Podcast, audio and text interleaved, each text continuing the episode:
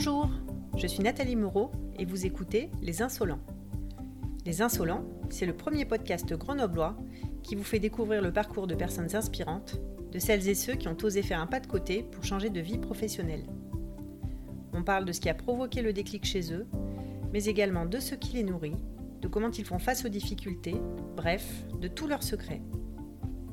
Coach certifié chez Geode Coaching, j'accompagne de nombreuses personnes dans cette situation et j'observe des similitudes dans les mécanismes du changement. Le but de ce podcast est de vous aider à prendre conscience de vos possibilités pour vous permettre à vous aussi de trouver la place qui vous correspond. Vous pourrez aussi découvrir des acteurs de la région grenobloise, tous plus passionnants les uns que les autres.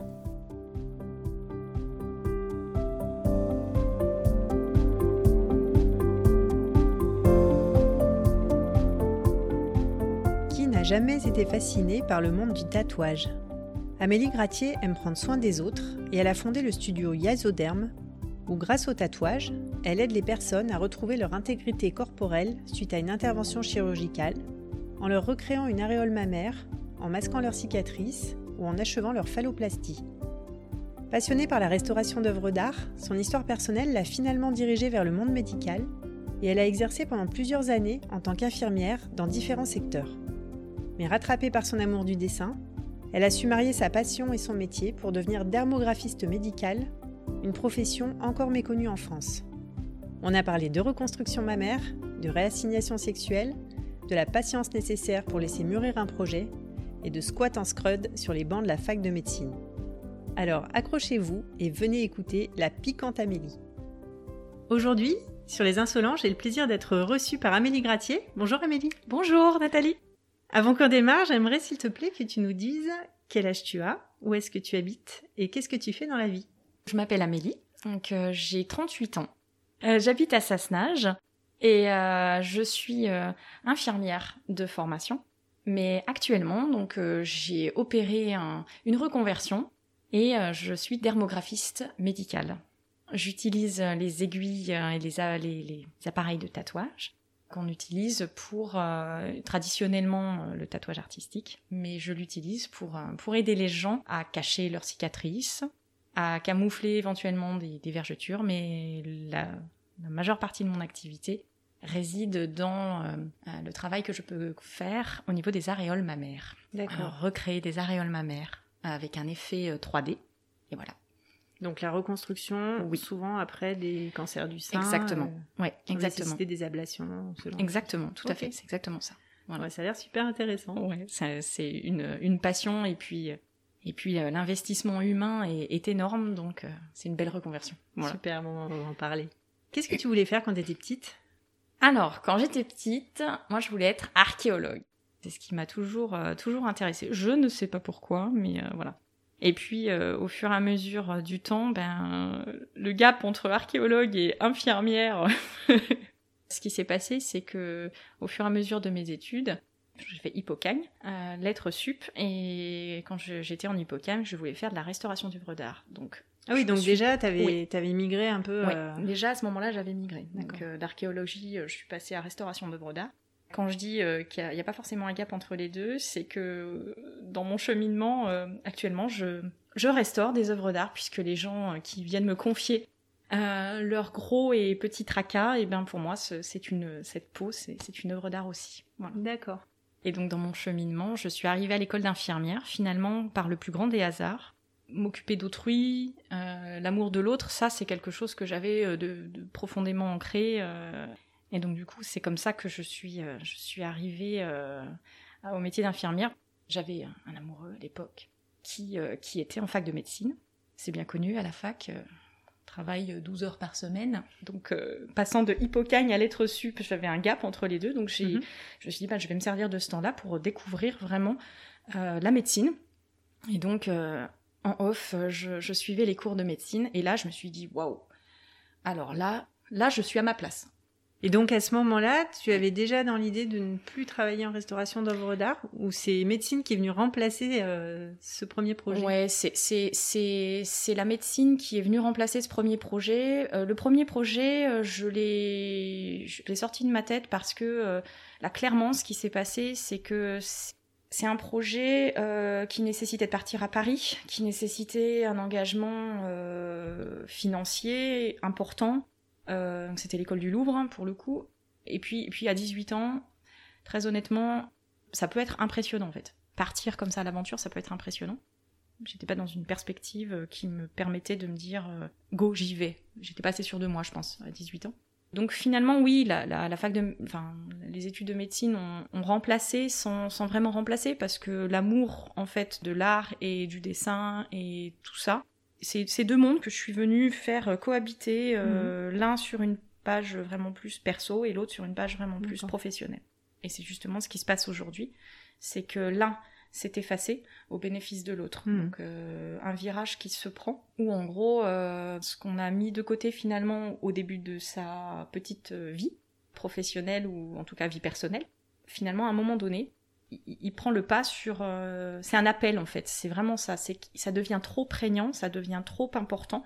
Et quand ça devient trop, je me suis dit à un moment donné, il faut que tu l'écoutes en fait. Et donc c'était ça l'idée, c'était ok, mais tout ce que j'ai fait d'un point de vue professionnel est tout aussi important pour moi et tout ce que j'ai appris, comment allier les deux?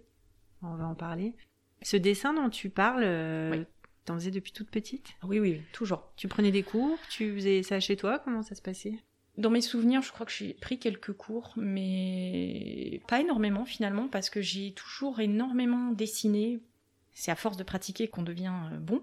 Et tu as appris différentes techniques de dessin ou comment ou tu contenté entre guillemets de, de faire avec ce que tu avais sous la main, à savoir euh, j'ai fait ouais, j'ai fait beaucoup avec ce que j'avais sous la main. Ouais. J'ai fait beaucoup avec ce que complètement autodidacte. Ah oui oui complètement. Il y a personne qui t'a accompagné, formé. Alors, euh... je, je, crois me souvenir si que mes parents euh, m'avaient.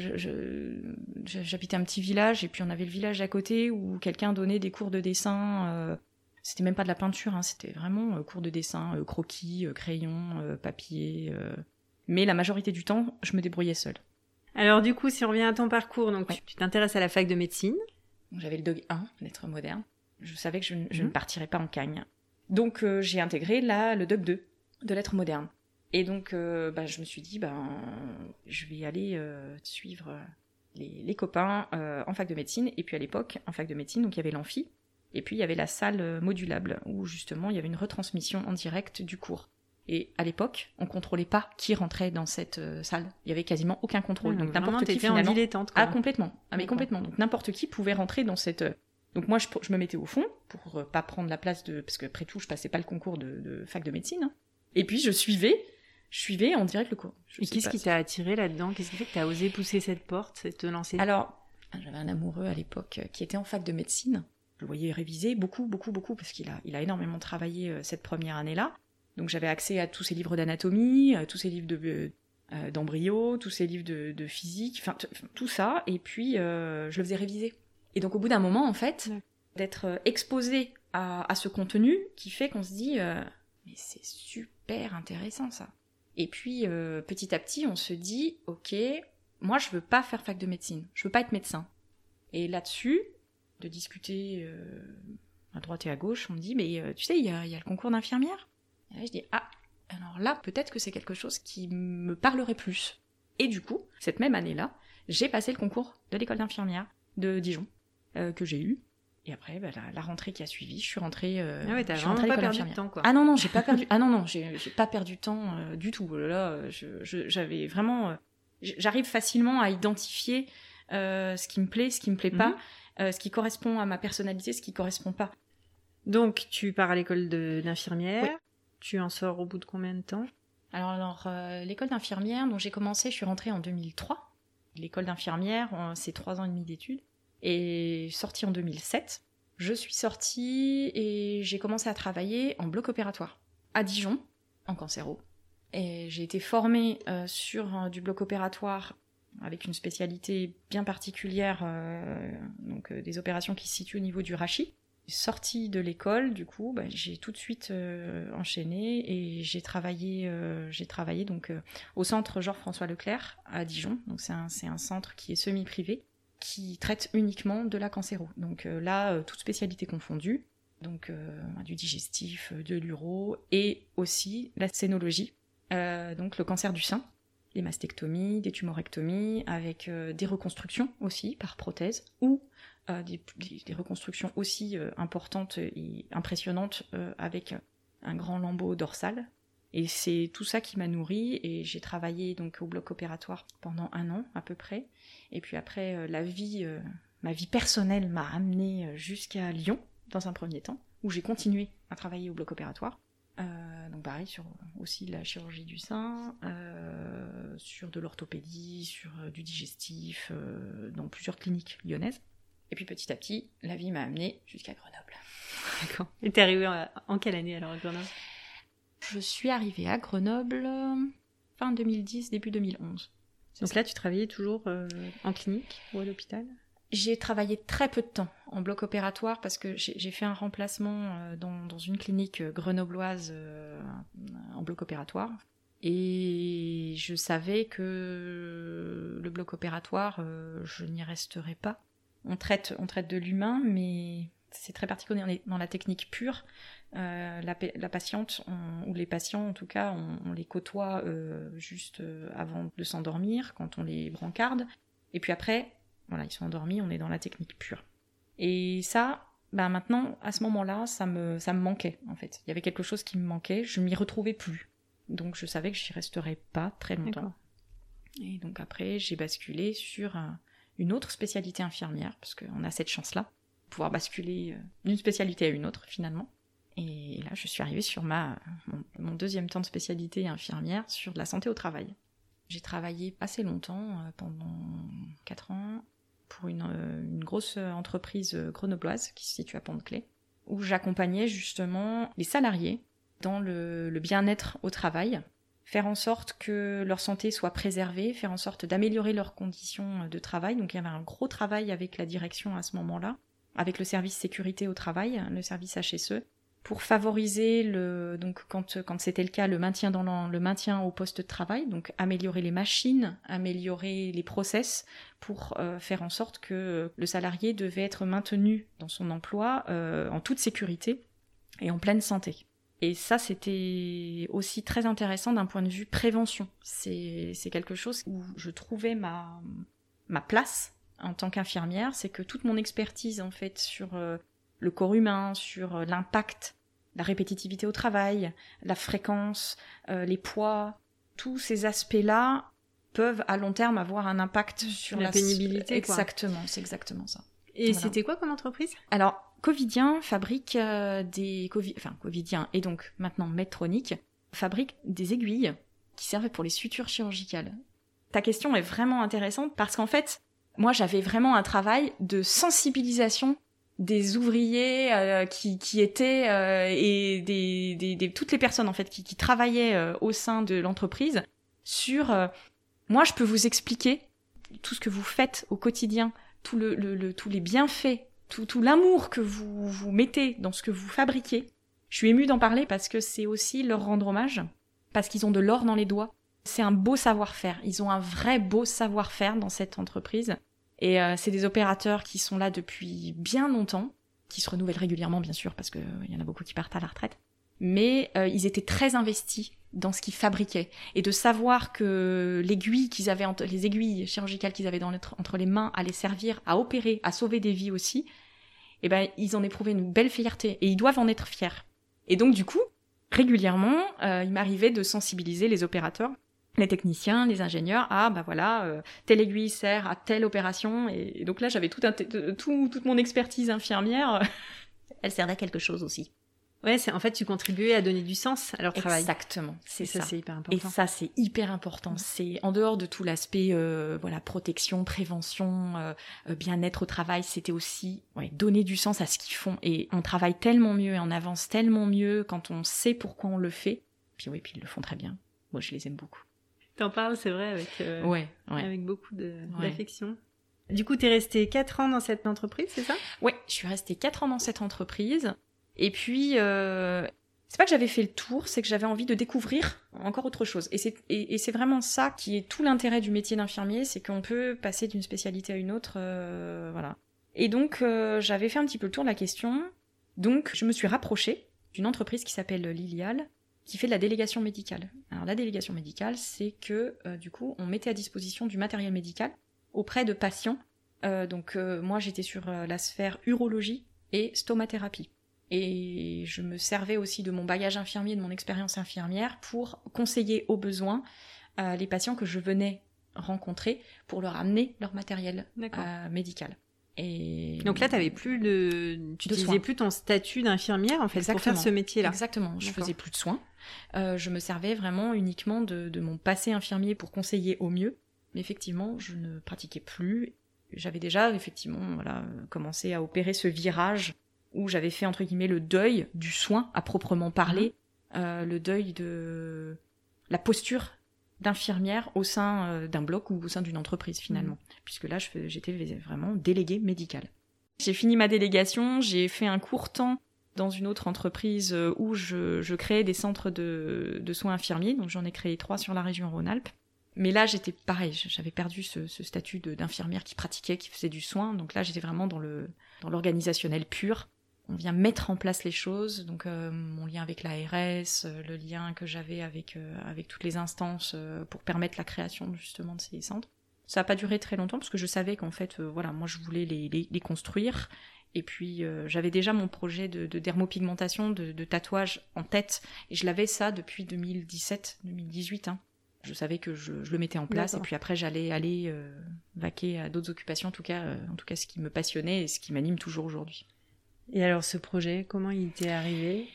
Pour euh, resituer un peu les choses, il y avait plusieurs axes. Le premier, c'est que j'avais j'avais euh, toute la question de l'estime de soi, la question de euh, l'intégrité physique.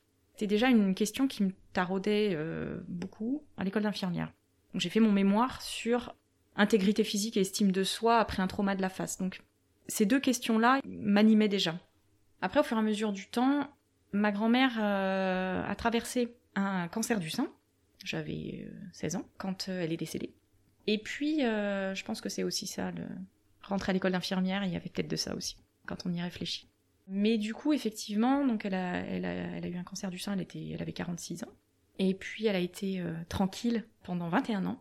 Et puis donc, on l'a accompagnée jusqu'à la fin. Son parcours, je le connais bien, parce qu'on échangeait très très librement, même même si on était plutôt jeune, ma grand-mère a jamais eu de problème à parler de, son parcours, de sa mastectomie. Euh, elle a jamais voulu se faire reconstruire parce que voilà, elle se plaisait en Amazon, c'est comme ça qu'on dit. Et je pense que ça m'a construit en fait.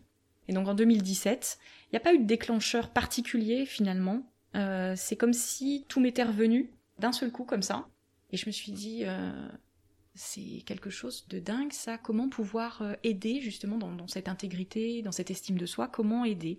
Et là j'ai commencé à me documenter, à aller beaucoup sur les réseaux et à trouver en fait des, gens, des personnes, une femme en, particulier, Alexia Cassar, qui... Euh, il n'y avait même pas qu'Alexia Cassar, hein, il, y, avait Winnie Meyers, il y a des gens, surtout des Américains, qui en ont fait vraiment leur, leur, leur métier. J'en suis arrivée à la conclusion que mon amour pour le dessin, pour le tatouage. C'est quelque chose que j'aime beaucoup. Euh, ma mère est très tatouée, je suis très tatouée. Donc c'est déjà ça quelque chose. Ça ne se voit pas. Non, je cache. D'accord. Presque. J'arrive. ah oui. on, arrive à deviner certains endroits. On se rend compte que finalement une histoire de vie professionnelle c'est un mélange de, de, nos vies. Et là il arrive un moment où les pièces du puzzle s'assemblent. Hop là. Et là d'un seul coup tout s'emboîte. On se dit mais ok, mais en fait je, vais, je sais à quoi je sers. Il vous faut un certain temps. Enfin, moi, il m'a fallu un certain temps pour digérer.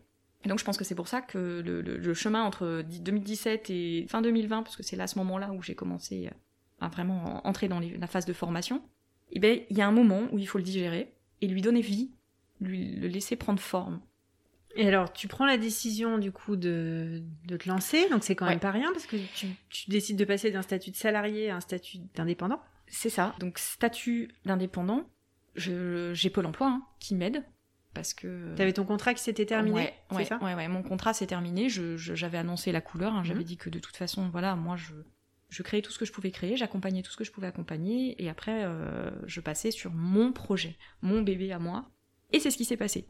Et heureusement, d'ailleurs, qu'on est vraiment accompagné parce que je suis tombée sur une conseillère Pôle emploi qui a été complètement à l'écoute de mon projet, qui m'a soutenue dans ce projet-là, qui à aucun moment euh, m'a dit non non ben non non mais vous êtes infirmière on a besoin d'infirmiers euh, voilà. Elle a complètement compris en fait ce qui m'animait quels étaient les enjeux. Donc euh, je les salue parce que franchement ils ont été vraiment top. Une fois que j'ai fait ce choix de devenir indépendant j'avais commencé ma formation. Il y a la formation de base que, de tatoueur tu parles. alors pour faire du tatouage donc on, on distingue deux mondes. Il y a le monde du tatouage artistique mais il y a les tatoueurs qui sont comme moi, plutôt des, tatoueurs qui vont être sur la sphère euh, effectivement euh, médicale. On n'est pas nombreux, hein, on n'est pas très très nombreux. Euh, les tatoueurs purs esthétiques, hein, donc qui font du tatouage aussi à côté esthétique, et qui parfois effectivement font du tatouage aréolo-mamelonnaire. Puis ceux qui se dédient uniquement à tout ce qui est en lien avec le médical de près ou de loin. Pour faire du tatouage artistique, souvent le chemin basique, c'est on rentre en apprentissage chez un tatoueur. Donc moi, je suis pas rentrée par ce, biais-là, même si euh, je suis en lien avec euh, plusieurs tatoueurs qui me soutiennent dans mon projet, qui sont pleins de très très intéressants conseils. Euh, mhm. J'ai vraiment des gens qui sont vraiment top, qui me montrent des techniques que eux utilisent et qui, moi, me font repenser aussi certaines de mes techniques. Je suis pas rentrée dans cet apprentissage-là. Donc moi, je suis rentrée par l'autre porte, c'est deux techniques différentes, c'est deux façons de faire différentes, c'est deux approches différentes, parce que le public n'est pas le même. Et donc là, à ce moment-là, moi, je suis allée me former. Moi, j'étais sur le CHU de Bordeaux. Je suis partie à Bordeaux. Ah oui, c'est au euh, sein d'un CHU, du coup. Ouais, c'est au sein d'un CHU. Alors, pareil, il faut bien comprendre que c'est des formations qui ne sont pas du tout réglementées. Et c'est là où c'est, à mon sens, euh, il faudra qu'à un moment donné, euh, les choses se mettent en place. Alors, pas pour le tatouage artistique, parce que ça, c'est c'est communément admis, on passe par un apprentissage, on, passe par un maître de tatouage, euh, etc. Mmh. Voilà. Mais tout ce qui est euh, de l'ordre des formations en camouflage de cicatrices, en aréole mammaire, tout ça, à un moment donné, je pense qu'il sera important de venir vraiment cadrer les choses. Parce qu'à l'heure actuelle, on a du bon et du moins bon. Et quand on a subi euh, les affres de l'épreuve du cancer du sein et qu'on s'est fait reconstruire, et qu'on se fait reconstruire une aréole mammaire, si le travail est franchement bof, on se prend la double peine, quoi. Ce que tu veux dire, c'est qu'il n'y a pas d'examen de sortie ou quelque chose qui vient valider la, compétence de la personne. C'est exactement ça. C'est exactement ça. Quel profil ont les personnes qui vont se former? Il y a des soignants qui se forment et qui continuent à intervenir euh, dans des structures hospitalières. J'en connais plusieurs hein, qui font ça parce qu'en en fait, il y a la dermopigmentation, c'est une chose, et le tatouage, c'en est une autre. Mais la finalité est la même. La dermopigmentation, c'est que elle se pratique euh, avec des pigments qui ne sont pas des encres de tatouage. Et la dermopigmentation, euh, au bout d'un certain temps, on estime 3-4 ans, il faut venir refaire des retouches. Voire même des fois refaire tout le travail, parce que c'est biorésorbable et que les pigments sont bons. Et le tatouage, par contre, ce sont des encres de tatouage, et là, on a le même résultat que si on a un verre tatouage euh, artistique, pour le coup définitif. Ce qui est pratiqué à l'hôpital, c'est de la dermopigmentation. Au sein de certains instituts de beauté aussi. Et donc, certains collègues infirmiers sont envoyés en formation. Donc soit ils le font à titre personnel, soit euh, et du coup ils ramènent ça à l'hôpital et euh, ils ont des chirurgiens esthétiques ou des chirurgiens de, de ou des oncos qui vont utiliser leur, savoir-faire. Le chirurgien délègue à l'infirmier cet acte. Parce que quand c'est fait en structure hospitalière, euh, il est remboursé par la sécurité sociale. Soit, effectivement, le public accueilli dans ces formations, ça peut être aussi des esthéticiennes qui vont pratiquer l'aréole mammaire, donc c'est des personnes qui vont aussi faire du maquillage semi-permanent. Et donc, elles proposent aussi parfois de faire euh, des, aréoles mammaires. Elles utilisent les mêmes pigments que pour du maquillage semi-permanent. Et donc, euh, il y, a cette notion de retouche à faire à 3-4 ans. Mais encore une fois, c'est le choix des patientes. Hein. Mhm. Moi, ce qui est important pour moi, c'est que, euh, et c'est ce que j'essaye de faire régulièrement, notamment aussi à, à Olar, c'est d'informer les, patientes et les patients aussi, c'est 1% des, des cancers du sein, d'être informés de tout ce qui existe. Et, ça reste leur choix. Quoi. Et ça reste leur choix.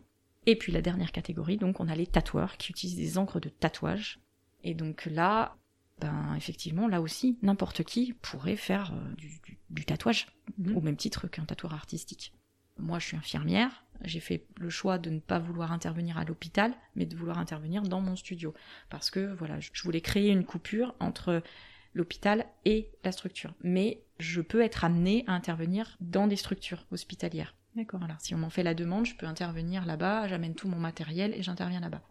Il y a vraiment des, profils de, patients et de patientes. Vous avez des gens qui ne veulent pas retourner à l'hôpital parce que c'est trop de souvenirs, trop dur. Et pour qui aller dans un studio qui est dédié pour ça, ben ça leur convient parfaitement. D'autres patientes et de patients qui vont se dire ben non, moi je veux aller dans l'hôpital parce que moi ça me rassure. Et puis encore une troisième catégorie qui vont dire ben moi euh, je vais aller dans un shop de tatouage. Et j'avais même oublié du coup la quatrième qui, elle, se refuse à aller dans un shop de tatouage qui est très personnalisé par le mhm. tatoueur, euh, ce qui ne met absolument pas en question la qualité du travail du tout, mais c'est une ambiance particulière et ils se sentent pas de franchir le pas d'aller dans un shop. Et toi, tu pratiques donc les deux techniques? Alors moi, je pratique euh, le tatouage avec des encres de tatouage, uniquement du permanent. Quand je pratique en semi-permanent, c'est quand je travaille sur les cicatrices. Là, c'est différent parce que les cicatrices, j'ai besoin de laisser une soupape, de laisser à la peau. La peau, elle va vieillir, elle va bouger, elle va se transformer, elle va. Bah, c'est une toile, c'est une toile vivante. Mhm.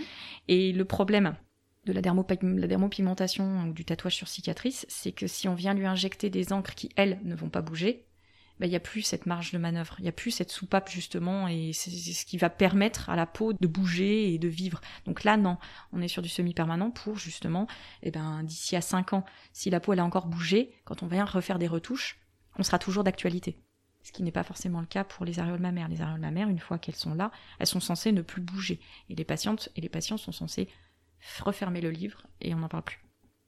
Donc, tu as ouvert ton studio? Oui. Tu l'as ouvert quand? J'ai créé l'entreprise euh, début juillet et je suis rentrée dans le studio début août à Sassenage. C'est assez récent. Ouais, c'est tout récent. Tout de suite, tu as eu des clients? Pas tout de suite. alors, Comment tu t'y pour te faire Alors, c'est ça, c'est ça qui est le, plus compliqué. C'est que trouver des, des, patients. Alors, j'ai pas franchi le cap. tu dis patient. Ouais, j'ai pas, j'y arrive pas. Ça, c'est ça, c'est un cap que je n'arrive pas à franchir. Je pense mhm. que je ne le franchirai jamais. Euh, mes premiers patients, euh, mes premières patientes en l'occurrence, en dehors de, des patientes que j'avais vues euh, en formation et que je voyais quand j'allais sur, Bordeaux, hein, parce que du coup je retournais sur Bordeaux pour pratiquer, parce que il faut pratiquer. Mais c'est vrai que c'est mon réseau qui m'a permis en fait d'avoir mes, premières patientes. Ma position d'infirmière aide aussi, parce que j'arrive dans parfois des moments où on arrive dans des situations où ben non, il faut savoir dire non.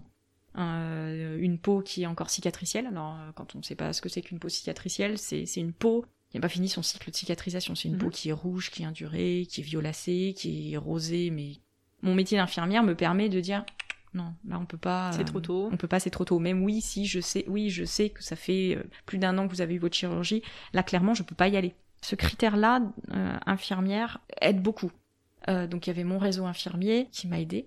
Euh, les réseaux sociaux, euh, je m'y suis mis assez tardivement finalement. Moi, ils me servent de, prise de contact finalement plus que de vitrine entre mhm. guillemets, parce que on a entendu parler de moi euh, à Lyon Sud, parce que j'interviens, j'interviens aussi au CHU à Lyon Sud pour les patients qui ont fini tout leur parcours de, chirurgie de, réassignation sexuelle. Ah oui, tu fais ça également. Des patients qui ont eu aussi donc mastectomie et qui ont un besoin à ce niveau-là et des patients qui ont eu une euh, phalloplastie. Et donc j'interviens aussi pour ces patients-là. Et donc c'est aussi un réseau. Les patients, les patients trans, c'est, un réseau qui parle beaucoup, qui échange beaucoup mhm. euh, sur toutes les dernières techniques. Euh, ils sont très très informés vraiment.